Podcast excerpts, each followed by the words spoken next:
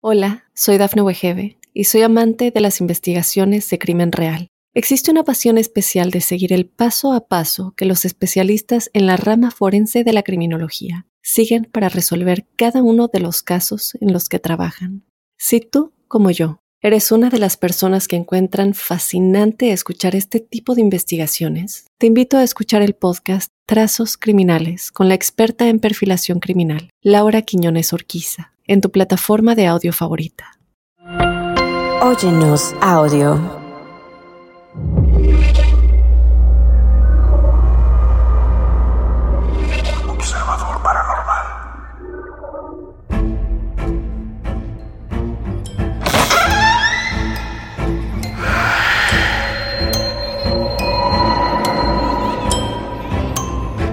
En este episodio exploraremos los pasillos silenciosos de los museos que albergan más que solo artefactos antiguos y reliquias. Desde diamantes que susurran tragedias hasta espejos que reflejan más allá del tiempo. Descubre cómo estas piezas han dejado su huella macabra en la realidad. Prepárate para un viaje entre la historia y lo inexplicable, mientras desentrañamos los enigmas de los objetos malditos en museos donde cada reliquia esconde secretos que desafían la razón. Bienvenidos a Observador Paranormal.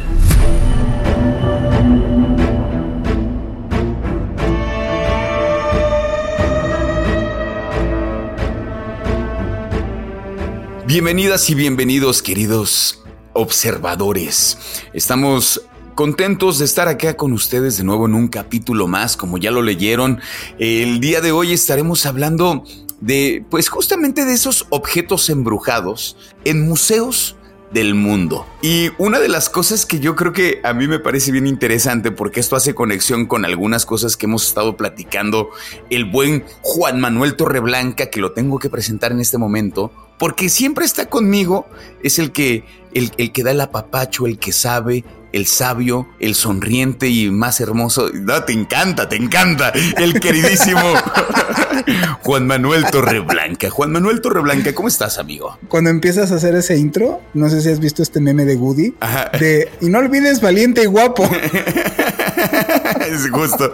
Pues muy bien, muy bien, cachorro. Pues como siempre, estamos aquí muy contentos de hacer este podcast para todos ustedes. Y como ya bien dijiste, vamos a hablar de, estos temas que yo siempre te he dicho en este podcast, que es a lo que yo le tengo bastante respeto, porque los, con los objetos no se juegan. Exactamente. he externado aquí que, los lugares, pues vamos, ya ves que te digo, ah, vamos a la casa Waleska, o vamos a tal lugar que me han invitado.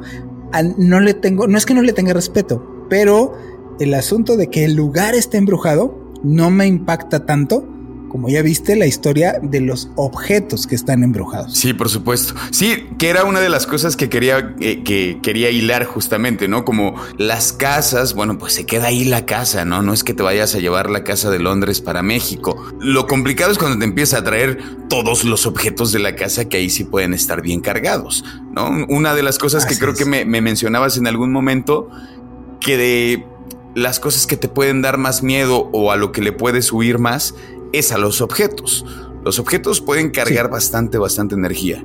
Pues los objetos están más vinculados en historias de desgracias que las, las, propiedades o que los lugares o casas. Vamos a presentarles varios objetos aquí. Han sido referentes para que los medios audiovisuales los utilicen. De contar historias, vamos a ver objetos que han utilizado desde en películas como Titanic, El Señor de los Anillos, este, las estatuas malditas, en fin parten de esta investigación las películas de estos objetos que existen y que el que no quiera creer, pues que vaya ahí y se coloque en el cuello alguno de estos objetos, ¿no? O sea, ahí es bajo tu propio riesgo. Yo sinceramente tengo varias experiencias con objetos, no ha muerto nadie, no ha fallecido nadie, pero al obtener objetos eh, este asunto de te cambia la suerte, sí me ha sucedido. Y tengo uno en particular de un espejo. ¿En serio? ¿Tú tuviste un espejo que te, siguió ahí como por el tiempo, te maldijo, te mandó a la lona? ¿Qué pasó con ese espejo, más bien, la experiencia que he contado aquí, porque varias veces he contado de Patty. Sí, por supuesto. Ah, claro. Claro, por supuesto, ya la recordé, ya la recordé, por supuesto. Sí. Pero cuéntala, porque todos van a decir, ¿por qué lo interrumpiste, Roberto? Nosotros no no la sabemos. O sea, bueno, sí lo has, lo has este, comentado, pero la sí, pues rapidísimo, el Patty cuando, cuando me, bueno, la conocí por primera vez que ya en cuestión de 15 días mi casa se hizo el horror de Amityville. De, de acabar dormidos todos en un cuarto y hasta los perros y de verdad una cosa horrible y cuando Patty me ayudó y, hace estos ejercicios de estar visualizando a larga distancia, vio que el problema era o venía de un espejo que estaba en una recámara. ¿Cómo se dio cuenta? Me dijo, ahorita me vas a ayudar a encontrarlo. Agarra tu teléfono, pon la cámara y vamos a ir tomando fotos en toda la, pues, en toda la propiedad, en toda la casa. Y curiosamente me dijo, tómale foto por favor a ese espejo, porque hay algo con ese espejo. Y ya me dijo, sí, mira, ya lo encontré. Y me manda mi propia foto y se ve adentro del espejo una como silueta negra, una sombra, asomada en la esquina del espejo. Duda antes de, entrarle a, los objetos, porque bueno, claro que si estamos hablando de esto es porque se relaciona. ¿Qué pasó con ese espejo? ¿Era un espejo parte de la casa en donde vivías o el espejo, el espejo era tuyo? El espejo era mío. En el cambio de ahí fue de... Ah. Deja, lo eso, deja, eso ahí. Porque el lugar. Lo habías roto. No, no. ¿Lo por qué puedes hacer? No. No, güey. No. Güey, yo lo hubiera roto. Yo lo hubiera roto. No, porque déjate el. Ay, son 20 años de mala suerte. No. al romperlo, lo sacas. Es más, el ah. ritual que existe, o sea, lo que lo hace, por ejemplo, me, regreso a los, a, los libros de Carlos Castaneda y Don Juan. Cuando lo pone a hacer este asunto de, de un espejo que tiene un borde como fijo y lo pone a, a la mitad de un río, que te lo hemos platicado, que daba como, hizo como una invocación de un ser inorgánico. Cuando se agarra el ser inorgánico del espejo, le dice, por tu vida, no vayas a dejar que toque el fondo y se rompa, porque si rompes el espejo, se sale a través de él. Oye, pero, pero y luego, pero es una gran responsabilidad, ¿no, Juan? O sea, imagínate dejar el espejo en la basura y que alguien ahí se lo lleve. Mi sana recomendación y más a las personas cuando se cambien de casa. Ahora que vi un video que me rolaron en donde está una señora que encuentra abajo de sus escaleras una especie como de pasillo hacia unas puertas y en fin, como un pasadizo oculto. Tú no sabes qué fue, tú no sabes qué fue tu casa y los objetos que dejaron en esa casa, ¿por qué los dejaron? Claro. Luego, luego sucede de que, ay, mira, dejaron un peluchito. Ay, pues agarras al peluchito. Uno de los objetos que vamos a mencionar, a mí me parece que su historia eh, digo, no la historia del, del, objeto en sí, sino la historia que hay alrededor de este objeto, es terrible. O sea, es tragedia tras tragedia tras tragedia. Pero ah, la vamos a dejar ahí, la vamos a estar guardando porque a mí creo que sí es de mis objetos favoritos. O sea, como en el sentido, me sorprendió, de verdad que me sorprendió y la relación con la película. Y bueno, ya no voy a decir más porque si no estoy, eh, estoy revelando un montón de cosas. A mí me gustaría empezar por algo. ¿Tú eres fan de, del Señor de los Anillos, Juan? ¿Qué pasó? Super fan, ¿verdad? Claro, claro, claro. Fíjate que yo creo que vi dos o tres, ya no vi el Hobbit, pero me pareció el Hobbit es buena. Me duele en el alma que digas eso. pues es que no, no mira, yo me... es que va más allá de las pelis. Eres un ñoñazo, Juan.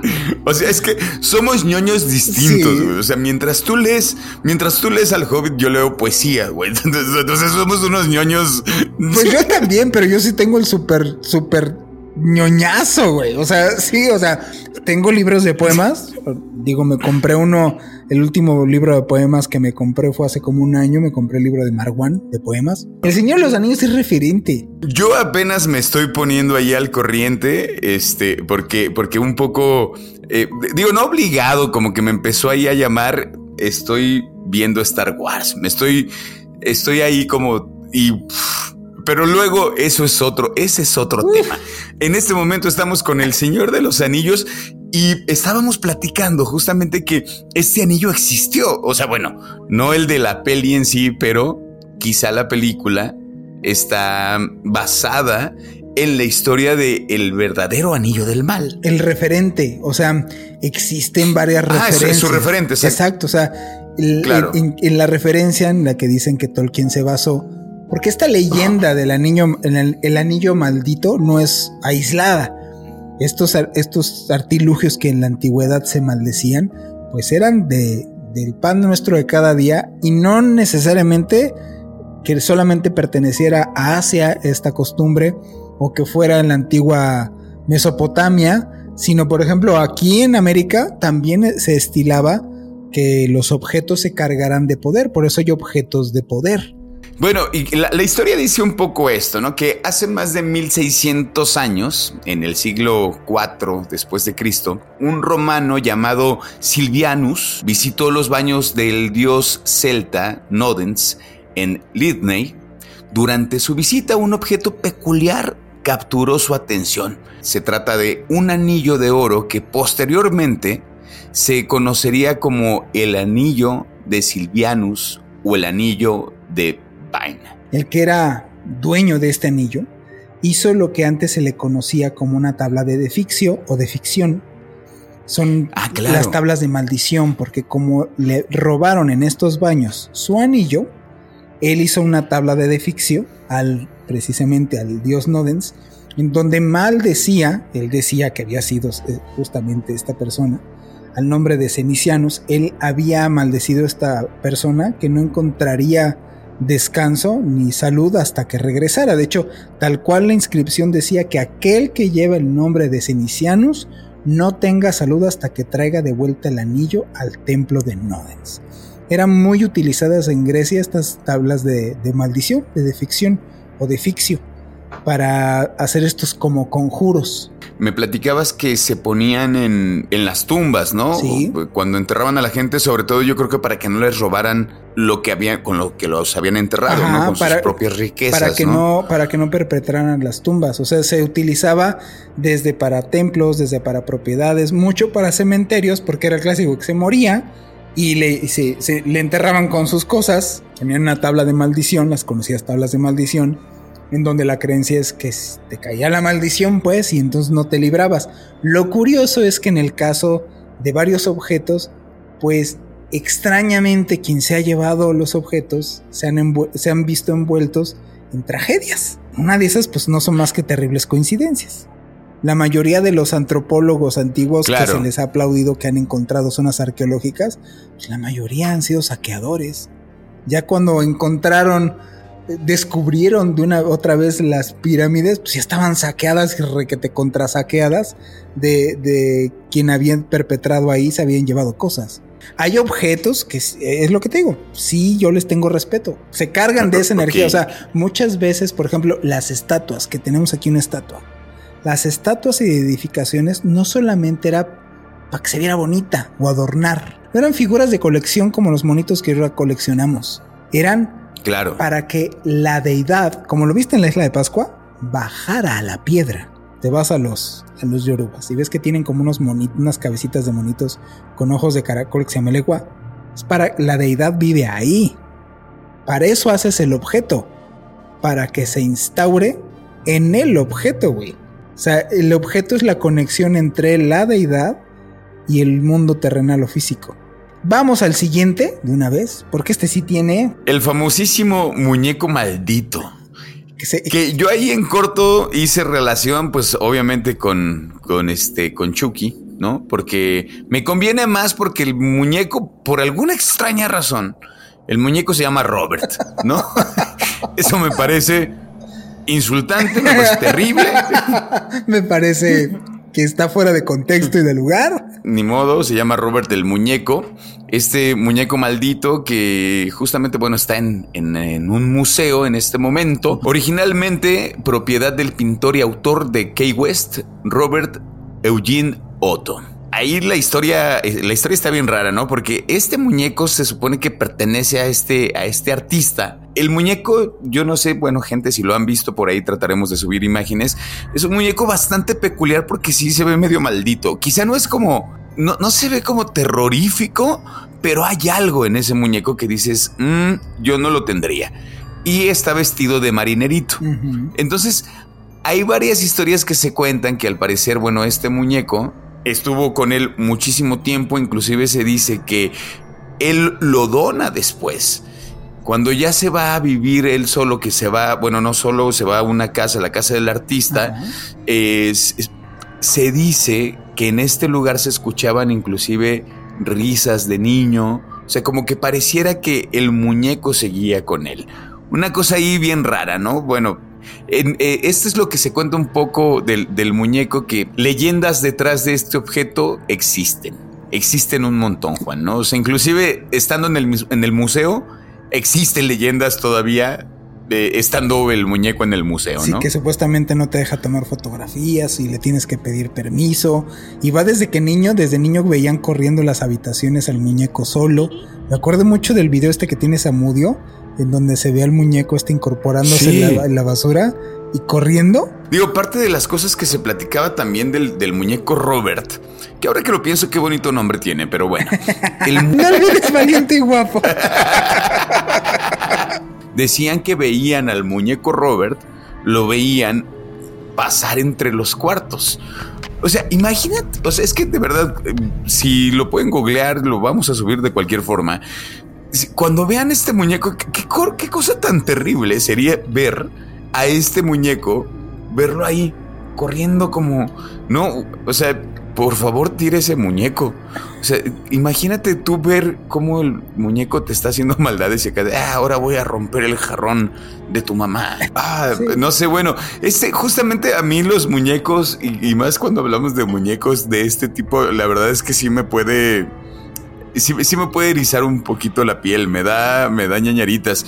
Y la verdad es que qué bueno, Robert está muy lejos. Se encuentra en el Museo Fort East Martello, en Key West, eh, allá en Florida. Y ha sido trasladado a otros lugares, inclusive a eventos especiales, a programas de televisión. Lo que decíamos hace rato, ¿no? Que hay un montón de leyendas que se pueden contar, pues alrededor del de, muñeco Robert. Ha sido inspiración para, para algunas películas de terror, ¿no? Podríamos pensar en Chucky, podríamos pensar en cuáles otras, Juan. Pues hay otra que incluso se llama el muñeco o el este, ¿cómo se llamaba? Claro. No, o sea, es que hay N cantidad de películas que están inspiradas. Lo que pasa es que no creo que tal cual sean inspiradas. Es una leyenda o es una creencia muy popular el hecho de que estos objetos cobren vida solos. Lo que pasa es que es de los que se han vuelto más famosos. Pero esta idea de que el juguete cobre vida solo no es algo nuevo, ni es del... Hay muchos casos paranormales registrados que obedecen estas mismas circunstancias en donde el objeto acaba teniendo comportamientos sobrenaturales y pertenecían a un niño. Me he metido a lugares y entonces como el vínculo existe al lugar, no es porque no te afecte, pero como es al lugar en sí, no con quitarte de ese lugar, simplemente con no estar o no ir, pues no sucede nada más. Pero este objeto es distinto, o sea, como opera o como funciona es de manera distinta y de hecho lo vamos a ver con el siguiente objeto después del corte, que en este, pues sí está plagado de una serie de muertes y tragedias, que tú dime, ¿a poco te arriesgarías a portar este objeto conociendo toda su historia? No, no, no, yo definitivamente ni aunque me lo regalaran, ¿eh? Hasta que regresemos del corte y les platicamos de el maleficio del diamante azul. Regresamos.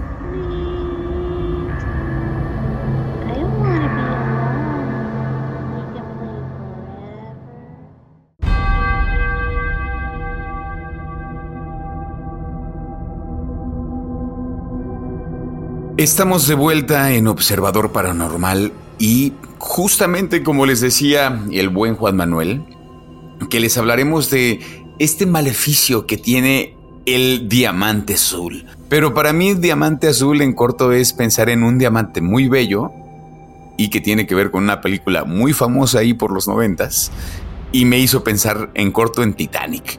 ¿No? No, no sé qué pienses tú, Juan. O sea, para mí el diamante azul es como la representación del Titanic. Es que justamente ahora ese, ese diamante es, la referencia de ese diamante es este diamante que vamos a comentar. Bueno, ¿qué, qué onda con el, el, diamante, el diamante azul, ¿no? Que también se conoció como el diamante Hope, ¿cierto? Así es, el diamante Hope. La joya más valiosa del mundo. Por el, la rareza, o sea, uno de cada 200 mil diamantes es azul, güey chiquito, grandote, mediano. Ahora de ese tamaño. O sea, es una, es una bestialidad de diamantes. O sea, está gigantesco. Por eso está evaluado tantísimo. Y, aparte todavía alrededor de él hay otros como 14 diamantes, ¿no? Me parece. Sí, está. Está el diamante azul y luego están los otros diamantes alrededor. O sea, es, un, es una cosa carísima, es una cosa vistosísima y es una cosa súper maldita.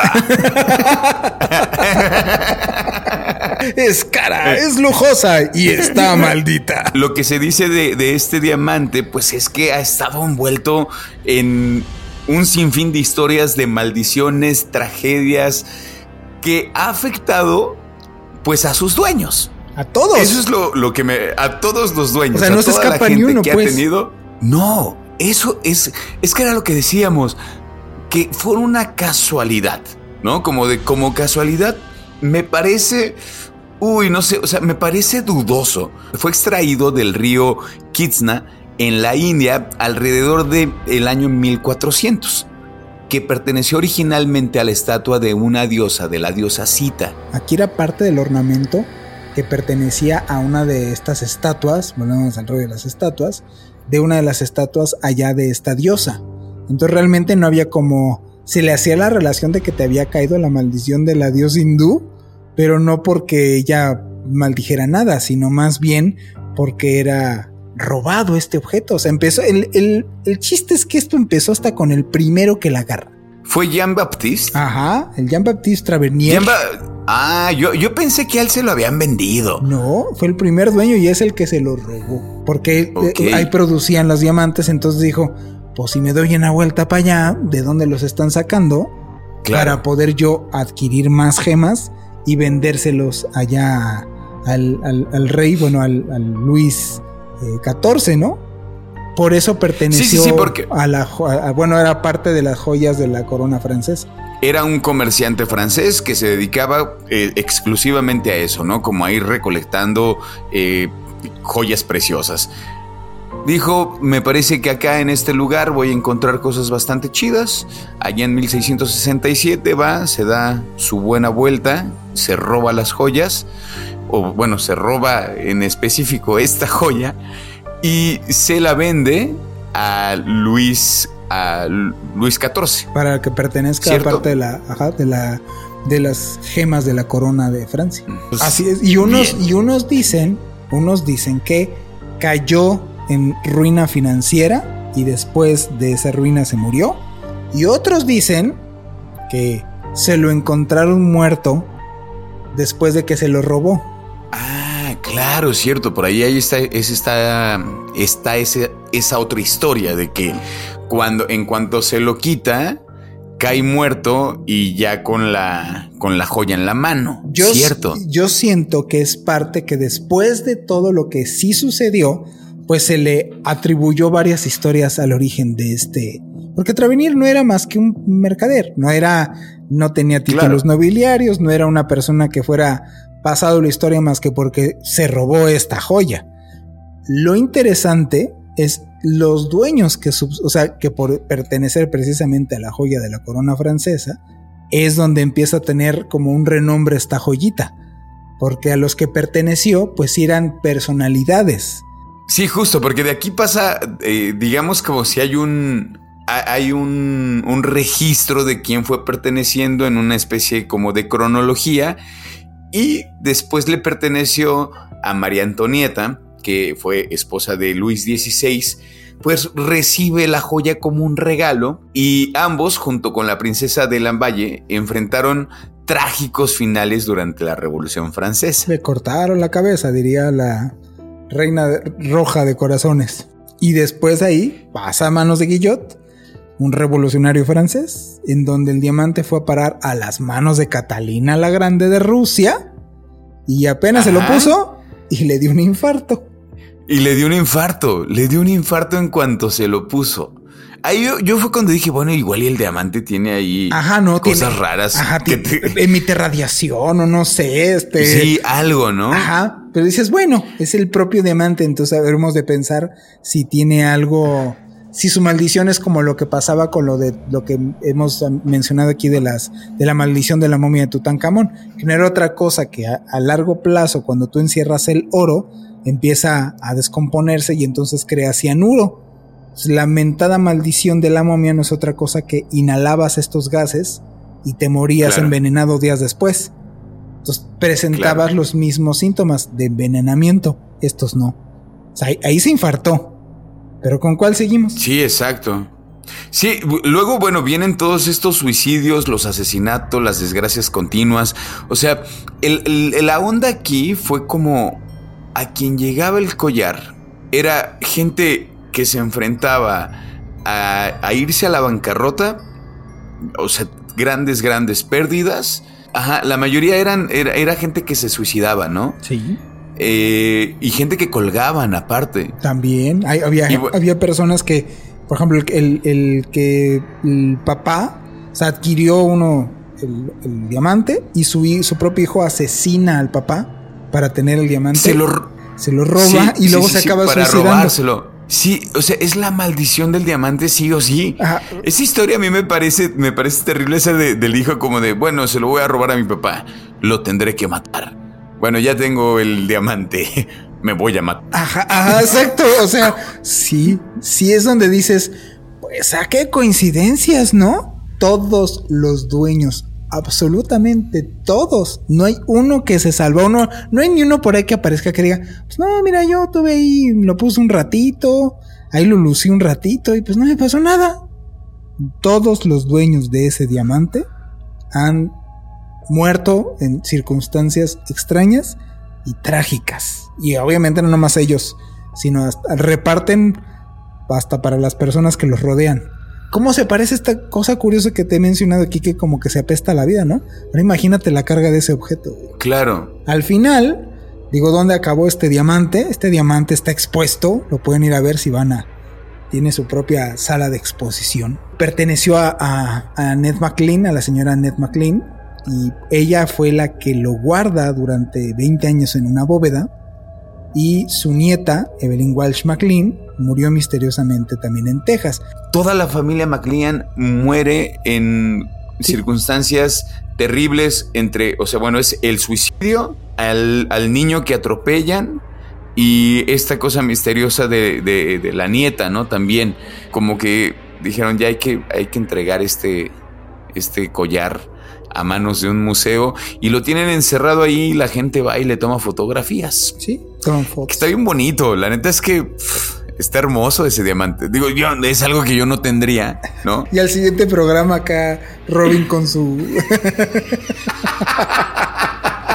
con su diamantote así bling bling. La verdad es que sí es de las de los objetos que para mí mis respetos no quisiera averiguar realmente qué es lo que trae cargando este objeto para llegar a esas circunstancias. O sea, como tanta coincidencia ya me parece como... ¿En serio? O sea, de verdad, de verdad que habría tantas coincidencias para que esto resultara. O sea, sabes, como que estoy de un, lado que me parece como una historia muy difícil de creer, pero por otro lado es como de, pero qué raro, ¿no? Qué raro que haya tantas coincidencias. Entonces, sí esta sí me movió, me movió bastante. Y, una, de las cosas que me parece bien interesante es cómo, pues la película Titanic, cómo toma esta joya, este, este diamante lo toma como pretexto, pues es el, el que al final, ¿no? La viejita esta al final decide tirarlo en el mar, ¿no? Eh, conocido como el, corazón del mar. Y explicando la tragedia del Titanic, ¿no? Claro, claro, claro. Sí, sí, sí. Ahora fíjate que cobra todo el sentido. La película para mí cobra todo el sentido, es claro. ¿Por qué no puso otra joya, güey? El collar. Exacto. Exacto. Ahorita me cayó en cuenta así cuando estábamos platicando de, de, esta joya. Fue como de el Titanic se hunde por eso, porque llevan la, este, llevan esa joya, la joya azul. Es, es una muy buena justificación de la peli, ¿eh? La verdad es que me parece bastante chida la justificación del por qué se hunde realmente el Titanic, ¿no? Porque pues llevan la maldición del diamante Hop. Cuando uno la ve y no sabe esta historia, dices, ¿por qué le dan tanto protagonismo a esa joya? Porque si te fijas, el, protagonismo es desde que ella se la cuelga, desde que el rollo de que ella la trae, de que se la guarda en el bolsillo este, del todo el relajo de inculpar a Jack de que se había robado la joya y de que al final ella tiene que tirar la joya en el mar, te hace sentido cuando ya conoces de dónde sacó la idea James Cameron referente al diamante Hope. Bueno, vamos al siguiente ya para irnos al siguiente corte eh, y pues mira, tiene que ver justamente, cachorro, lo que hemos comentado aquí, que los objetos se les, digámoslo así, se impregnan de estas energías, por decirlo así. No me quiero poner muy holístico, pero si tú reduces todo a la mínima a la mínima expresión de existencia, pues todo es energía. El cómo, cómo existe este, esta manifestación en este sistema de, de cosas, en este sistema de, existencia, de alguna manera como funcionan todos los rituales, es bajar a un objeto, poder ponerle ese poder a ese objeto, para que después ese objeto sea la especie de vínculo o portal para poder manipular. Lo curioso con el siguiente que vamos a ver es una estatua en particular. En 1878 esta figura fue esculpida en piedra caliza y la encontraron, es conocida como la mujer de Lemp, le encontraron en Lemp, Chipre, por eso se llama la mujer de Lemp. También es conocida como la diosa de la muerte. Esta estatuita se remonta a 3500 años antes de Cristo. Desde que la desenterraron y todo, al igual que la que vimos anteriormente, se vieron envueltas las familias a las cuales perteneció esta estatua, pues también llenas de tragedias. Cuando cayó en posesión del señor Elfont, que fue el, el digámoslo así, el primer propietario, eh, siete años en las cuales tuvo esta estatua, se fue muriendo toda su familia, o sea, sus seis hijos y su esposa, y al último él se, se murió en circunstancias no similares, distintas. El destino de esta estatuita acabó con Ivor Manucci y el señor Thompson Noel, en donde estos ambos, estos dueños subsiguientes también perecieron junto a sus familias, de igual manera en causas muy extrañas, uno a uno los miembros empezaron a morir. Y fue cuando el cuarto propietario, el señor Alan Beaverbrook, compartió también un destino similar, él y su familia. Tanto su esposa y dos de sus hijas se murieron también, dejando solo a dos hijos con vida, dos hombres. Y aunque no creían en esto, no creían en en las leyendas, digo, ya llevas cuatro familias con esto, pues les dio miedo, la verdad, y lo que hicieron fue donar esta estatua al Museo Real de Escocia en Edimburgo, que es actualmente donde está esta estatua. Que también es lo chistoso, que bueno, que de poco antes después de que entrara esta estatua al museo, el jefe de sección del museo también repentinamente falleció bajo circunstancias pues, totalmente extrañas, ¿no? quién sabe si sí o si no, o si no, qué gran coincidencia, ¿no? O sea, es como de esas coincidencias que a mí me parecen una locura. O sea, no sé cómo explicarlas, Juan. No sé cómo explicarlas. Lo curioso es que no solamente tenías que ser el dueño, sino tenías que tocar el objeto. Eh, adelantaré mi consejo, cuidado con los objetos, gente. Pero antes, antes, antes nos vamos a ir a este último corte para regresar con nuestra parte final. ¿Te parece, Juan? Así es, y volvemos con este objeto bastante enigmático. Regresamos.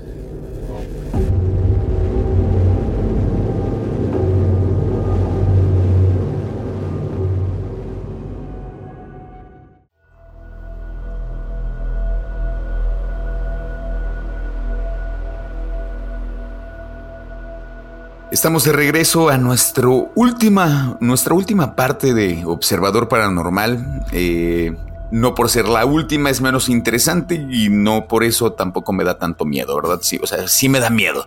Tengo que aceptar y sobre todo lo que tiene que ver con los Warren me puede dar mucho miedo. Qué ganas de, haber conocido a los Warren, pero de lejitos también, mi hermano, porque yo digo, ¿qué onda con esta banda? ¿Cómo, por, qué podrían tener tantas estas cosas? Que yo sepa, no sé, no sé si sigue ahí. O sea, no sé si sigue ahí este objeto Quiero creer que sí, porque se los donaron a ellos. No sé si, si lo regresaron a este lugar, porque este lugar pues también le dieron así como su, su especie de, de recorridos. Creo que sí está en el museo. Al que le voy a preguntar, que pronto lo vamos a tener aquí en una entrevista, pues es al propio Chris McKinnell. Una de las preguntas que podemos hacerle a él directamente es, ¿qué objetos son los que hay ahí y si todavía conservan el espejo? Ok, ¿qué es lo que pasa con este, con este espejo? Bueno, se supone que hay como un montón de, igual, ¿no? De experiencias paranormales que rodean al, a, este, a este objeto, ¿no? Y bueno, a ver, este espejo se supone que llega a Estados Unidos en 1880, que viene desde Europa. Una de las cosas curiosas es que no se sabe exactamente de dónde viene este misterioso espejo. La, la historia surge a finales del siglo XIX, fue traído para adornar un nuevo edificio construido por el gobierno de Estados Unidos sobre un antiguo cementerio indígena. Aquí me sobra el panteón. Yo creo que vamos a poner una escuela, ¿no? Ponemos una escuela, una escuela primaria. Así es. No, no una preparatoria, una primaria, ¿no? Porque todas las primarias en México fueron construidas arriba de un cementerio, ¿no? bueno, un poco la historia así, así dice, ¿no? Que este, bueno, se iba a construir este edificio eh, por el gobierno de Estados Unidos. Myrtles Plantation, el hogar que albergaba al espejo, es por eso que se le conoce así al espejo, era habitado por un reducido número de personas atendidas por un gran grupo de esclavos. Entre estos esclavos se destaca la figura de uno, porque, bueno, justamente, ¿no? uno de los esclavos se cansa de los maltratos y deseoso de mejorar su posición económica. La tragedia se desató cuando decidió envenenar la comida de la patrona, Sarah Goodruff, y sus tres hijos. Un hijo, extrañamente, se negó a comer. Dijo, no, yo no quiero comer. Yo no como. Y entonces, pues qué bueno que el niño no quiso comer ese día, sobrevive Total que la verdad sale a la luz, el esclavo fue condenado a muerte por, eh, por ahorcamiento. Aquí es otra de las cosas que platicábamos también hace rato. O sea, lo, lo, lo ahorcan en un árbol muy cerca de la casa. O sea, no, es como, llévatelo, llévatelo lejos ahorcar a ver a dónde. No, no, no, ahí a la vuelta de la casa, vámonos. Se dice que este oscuro episodio pues marcó el comienzo de lo que se cree que son estas manifestaciones paranormales en torno al espejo. La mansión en la que se encuentra ha sido testigo de al menos 10 asesinatos y fenómenos sobrenaturales que se manifiestan casi a diario. La leyenda sostiene que los fantasmas de los hijos de Sarah Goodruff aparecen a través del espejo dejando huellas de manos infantiles en la superficie, bueno, en la superficie del espejo, a pesar de la costumbre de cubrir los espejos después de la muerte para evitar que los espíritus queden atrapados, este espejo permaneció descubierto he ahí como de una de las razones por las cuales es que el espejo está, está maldito, ¿no? Que tiene, atrapó ahí las almas de, la madre y de los hijos. La creencia eh, sugiere que las almas continúan viviendo en él, dando origen a fenómenos paranormales en el sitio. Pues ya no sé qué pienses, Juan. Pues me parece muy curioso que exista esta como línea en todas. Volvemos a lo que decías tú de las muertes, que es ay, mira qué curioso. A mí lo que me parece curioso del espejo es, ah, mira qué curioso. En todas las culturas está la representación de que en estos espejos o los reflejos son portales a otras dimensiones. Yo sí creo que es un objeto que hace, bueno, que suceden este tipo de cosas. Imagínate lo cargado de eso, de esa situación tan lamentable, de esa tragedia, y luego de por sí la naturaleza de los espejos es ser un portal. Es pensar como sabes que sí sucede con el objeto y hacer el mal con eso, ¿sabes? O sea, como, no sé, como este rollo del, espejo de... Ah, Robin, ¿te imaginas como Robin hay un espejo allá arriba, te lo quieres llevar? Hubiera sido muy mala onda de tu parte. Sí, claro, ¿no? Robin, ¿tienes espejos en tu casa? Una de las cosas que también me puede dar un montón de miedo es que justo los objetos pueden viajar, güey. O sea, no es como la casa embrujada, ¿sabes? No es como la casa en Londres que se queda allá y punto. Tú no sabes qué te puede llegar en cualquier momento, Juan. O sea, no sabes qué, que alguien te pueda dar en la calle no sabes quién. Así que te diga, toma, me caíste muy bien. Ajá. ¿quién sabe qué te esté dando? Güey? Eso sí ya me provoca, o sea, me hiciste pensar si me provoca un poquito de miedo, güey. Claro, o el que te dice, ay, es que te tengo un regalito bien especial. Mira, te regalé tal pulsera, güey. Tú que no sabes que es una pulsera de dominación, güey. No trae en su caja de objeto maldito. No, güey. Sí, por supuesto, por supuesto que no. no. Imagínate, ah, mira, te traje un regalo, ¿no? Objeto maldito adentro. No, güey. Este espejo contiene tres fantasmas. Ah, así es. Y luego, pues dentro de objetos que son, digámoslo así, pues de uso común, no es una cosa que. Esta especie de, de, de objeto peculiar o objeto raro. Es un poco la idea que existe de los horrocruxes, güey, de Harry Potter. Voldemort, una parte de Voldemort vive en esos objetos, güey. Claro, y agarra objetos. Eh, es eso, es la misma analogía, güey. Esa parte maléfica vive en esos objetos y gracias a eso no se muere. Es el principio que utilizan los ocultistas en cuanto a su objeto. Su objeto es un sistema de vinculación, güey pues bueno, eso, saber qué es lo que andamos cargando, saber que inclusive sirve también como, como para dejar ir lo que, lo que ya fue, ¿no, Juan? También cuántos objetos no vamos cargando, inclusive de, de, de, nuestra misma gente, ¿no? O sea, digo, hay objetos que me parecen interesantes siempre como estar rescatando, qué sé yo. Yo por ahí tengo un suéter de mi padre, por ejemplo. Cómo desapegarse de los objetos. Así es. Y, y, tener un montón de cuidado, saber que, que las cosas pues se mantienen su energía y tener cuidado con qué vamos guardando en nuestras casas, Juan. Tengo un anillo que te quiero regalar, güey. No uso anillos, Juan. No uso anillos. ah, perdón. Dije anillo, era un collar, güey. Pues bueno, queridos observadores, llegamos al final de este capítulo. Próximamente vamos a tener unas entrevistas muy interesantes a través de las redes sociales.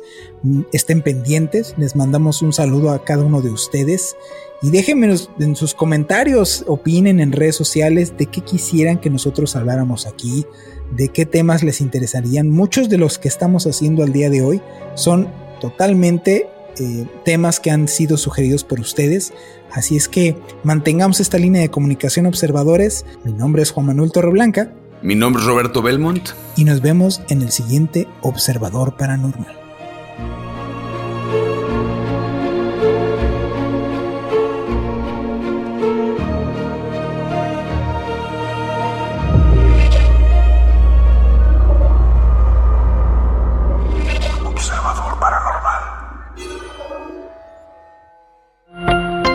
Óyenos audio.